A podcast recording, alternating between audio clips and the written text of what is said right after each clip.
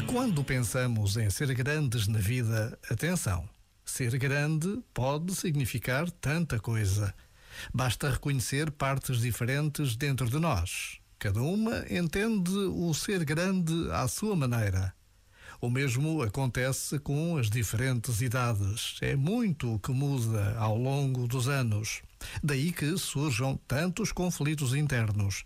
Então, para nos encontrarmos com o nosso caminho de grandeza, precisamos de nos tornar, antes de mais, grandes no diálogo interno e na autoconsciência. Já agora, vale a pena pensar nisto. Este momento está disponível em podcast no site e na app.